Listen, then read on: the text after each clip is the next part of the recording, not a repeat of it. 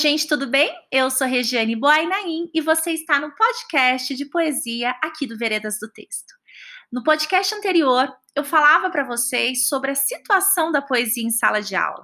Falava inclusive das abordagens escolhidas por professores ou da escola em geral, pautadas exclusivamente no significado, naquela busca incessante para o que o poema quer dizer, ou também abordagens voltadas para a forma do poema, ritmo, rima, né? Muitas vezes vazia, enfadonha, uma forma que não praticamente não diz nada para esse aluno, praticamente não reverbera em nada neste aluno em contato com, a, com esse poema.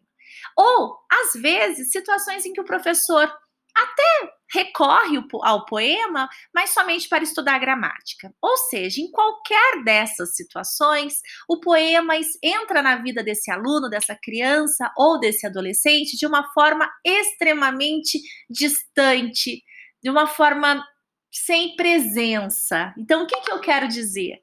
Eu quero dizer que a lógica do poema e a abordagem que o professor, é, ao estudar, levar o poema para esse aluno, tem que ser uma lógica pautada na forma de operar do poema, que não é a lógica da comunicação cotidiana. Porque o poema, ele opera numa alogicidade, numa outra forma, numa contra-comunicação. Mas isso não significa que ele não vai dizer, né? Pelo contrário, ele vai dizer muito, mas ele vai ter presença nos nossos corpos a partir da palavra, a partir da materialidade. Então, entrar num poema, né? Adentrar um poema, ler um poema, nós precisamos pautar todo, abrir né, o nosso corpo, os nossos ouvidos, os nossos olhos para a percepção.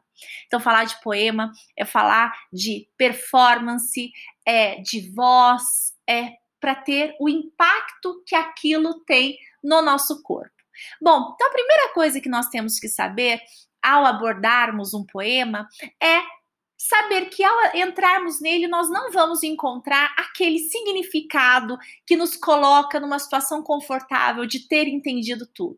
O poema é sempre a linguagem do estranhamento. Um estranhamento porque é justamente operando com os signos linguísticos usados para comunicação cotidiana. Então, eu vou operar com a mesma língua, a mesma língua que eu peço pão na padaria, eu vou usar no poema, é a mesma língua. Entretanto, ali vai acontecer dentro do poema, a língua vai se tornar nova, uma outra língua. Mas como que essa língua, que é a mesma língua, se a língua portuguesa vai ser a mesma língua portuguesa, vai vir para nós como um outro nova, diferente, estranha. Bom, isso tem a ver com duas noções muito antigas, da época lá do formalismo russo, mas que nós vamos ter que saber um pouquinho, que é a língua cotidiana e a língua poética, porque a língua poética, essa aqui é que causa estranhamento, que me causa muitas vezes um afastamento, porque me tira da normalidade, me tira daquele uso corriqueiro, essa língua opera de um jeito diferente. Vamos, vamos ver então qual a diferença entre língua cotidiana e língua poética? Então, no episódio de hoje é sobre isso que eu vou falar. Eu vou deixar o episódio correndo, eu espero que vocês gostem. Eu fico por aqui. Um grande beijo e até mais.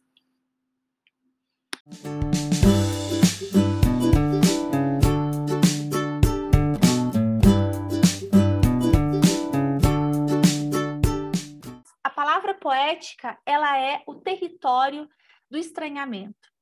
É, Aristóteles vai falar que é o lugar de uma língua estrangeira. Imagina operar dentro da própria língua, uma língua habitual, uma língua conhecida por nós, uma língua que, ao ser trabalhada, ela é tão trabalhada que ela se torna estrangeira.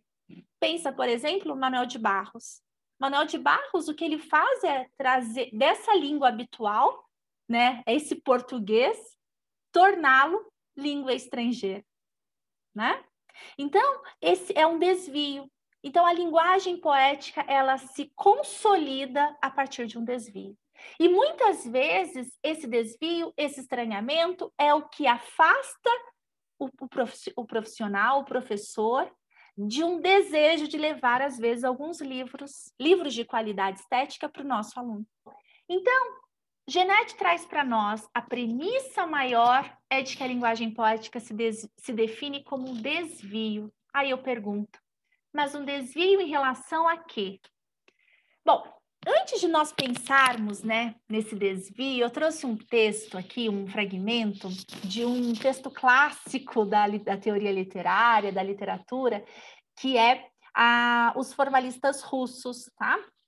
E aqui nós temos uma definição de língua cotidiana e língua poética. Então, o que, que acontece? É, a língua poética, nós vamos perceber que ela é a mesma língua que nós usamos no dia a dia para a nossa língua comunicacional. Mas ela é trabalhada de forma que ela se torna estranha, que ela se torna uma língua estrangeira, uma língua que causa estranhamento. Então, é, hoje essas coisas são claras para nós, mas se a gente for pensar né, no, no, no, início do século XX, as coisas não eram assim tão consolidadas. Então, quem ajudou a colocar ordem na casa foram aqui os formalistas russos. E aí a gente tem, por exemplo, nesse texto, Teoria do Método Formal, a gente tem um, uma fala muito interessante que é assim. Jakobinsky, né, um formalista, cujos artigos serviram de base para os trabalhos dos formalistas russos acerca dos problemas fundamentais da poética, menciona que os fenômenos linguísticos devem ser classificados do ponto de vista do objetivo visado pelo falante. Então vamos pensar. É a mesma língua, mas o objetivo do falante que vai determinar, né, o que, que nós vamos ter, se língua cotidiana ou língua poética. Então, ele diz assim: olha, se os utiliza como objetivo puramente prático de comunicação, ele faz uso do sistema da língua cotidiana. Né? Então, se o falante usa a língua puramente como um objetivo puramente prático, né? Então, ele vai fazer o uso do sistema da língua cotidiana, do pensamento verbal, na qual as formas linguísticas, os sons, os elementos morfológicos não têm valor autônomo e não são mais que o um meio de comunicação. Então, é uma língua que vai representar a falta do objeto. Então, se eu falo garrafa, né? Se eu falar garrafa, essa palavra garrafa, ela vai trazer, representar a falta do objeto. Então, eu falei garrafa. Garrafa não é o objeto. Garrafa é a falta do objeto, a representação da falta, para trazer o objeto de forma representada, né? Agora, quando, então isso é o valor de uma língua não autônoma, né?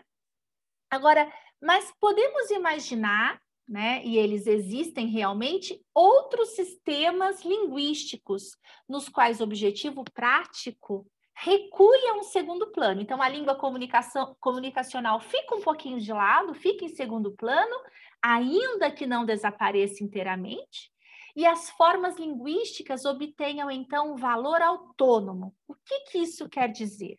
Eu estou falando de uma língua com valor não autônomo, que não tem valor autônomo, que é uma língua comunicacional, e estou falando de uma língua de valor autônomo, uma língua que vale por ela mesma. Então, significa que na língua que serve apenas para comunicação, é como se, imagine uma, um uniforme, e eu não percebesse, imagine uma pessoa com uniforme, e aquele uniforme está tão desgastado, desgastado, que você quase não percebe a beleza daquele ser que usa o uniforme. Então, uma língua, a língua cotidiana, a língua comunicacional, é aquela língua que você quase não percebe a beleza dela, porque ela é tão usada, tão desgastada, que quase você não para para perceber. Já uma língua com valor autônomo é a mesma língua que, às vezes, por um desvio, passa a o foco em alguma coisa, um som, uma palavra, chame a atenção. Então, ela passa a aparecer por si só. Só que para isso, ela não pode estar vinculada ao, à comunicação. A essa, a, o que, que é a comunicação? A, a forma de organizar o mundo por uma língua. por uma língua que representa a falta de um objeto. Então, quando eu falo casa, a palavra casa traz a casa, não como objeto em si, mas a representação dele, a falta dele. Né? Então, assim, se a gente for pensar um pouco, esse, essa ideia de língua cotidiana e língua poética, ela nos ajuda a perceber que a mesma língua que vai ser usada de uma forma autônoma ou não autônoma, tá? Bom, então, em resumo, uma língua cotidiana, uma língua comunicacional, é aquela língua que opera, ela tem uma operosidade. Operosidade porque ela está para comunicar. Ela é funcional, ela é comunicacional. E com isso, ela é não autônoma. Porque o, a grande, ela só existe para um fim, para comunicar. Já uma língua poética, ela é uma língua não comunicacional do ponto de vista dessa comunicação que a gente está pensando para organizar o mundo. Tá? Não significa que ela não vai ter a sua forma peculiar de comunicação. Tá? Então, é uma língua da inoperosidade, uma língua que não serve para, né? Ela, ele, o, toda, se for se a gente for pensar nela, o, a sua a sua existência está em si mesma, pelo som que ela tem, pela grafia que ela tem. Então, aí nós falamos de uma língua autônoma, tá? Bom, então, o desvio é em relação à lógica. Então, quando a gente pensa lá que o Genete fala que a língua poética é aquela língua que, é, que traz um desvio, e eu pergunto, perguntei para vocês, mas um desvio em relação a quê? Então, esse desvio em relação à lógica, a lógica comunicacional. Tá? A língua comunicacional é uma língua lógica, uma língua que serve para organizar o mundo, para ordenar o mundo. Sem ela, nós viveríamos no total caos, né? Então, eu gosto muito, e eu trouxe aqui para vocês uma como epígrafe, um, um versinho do Manuel de Barros, até comi o O aqui, né? Manuel de Barros, o que sustenta a encantação de um verso, além do ritmo, é o ilogismo. Olha o que o Manuel de Barros traz para nós. Ele já, pelos, por esses versos que são metapoemas, ele ensina muito. Quem quer aprender a fazer versos tem que ler muito Manuel de Barros. Nos poemas Manuel de Barros, a gente tem as, a, a reflexão, não são metapoemas, porque ele trata dos, dos poemas por meio dos seus versos, né? Então ele diz assim, ó, o que sustenta a encantação de um verso, além do ritmo, é o ilogismo. Então o desvio, né, que o Genete fala da língua poética, é o desvio em relação à lógica. Quando nós quebramos a lógica, nós entramos num terreno da língua autônoma. Uma língua que não está para o significado, uma língua que não está para a comunicação, uma língua que vai ter a sua forma própria de operar. Certo, gente? Bom, então, quando eu penso desse desvio em relação à lógica, eu vou pensar nessa nesse nessa língua que desativa e torna inoperantes as funções comunicativas. E quem diz isso é o Agamben, tá? E aí ela se abre para o novo.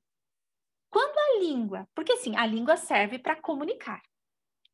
Quando a língua desvia dessa lógica comunicacional, o que, que sobra? Por imagem, sobra a sensação, sobra, é, sobra o, o som, né? Som que a palavra tem, a visualidade. E aí nós entramos num terreno em que tem a presença daquela materialidade.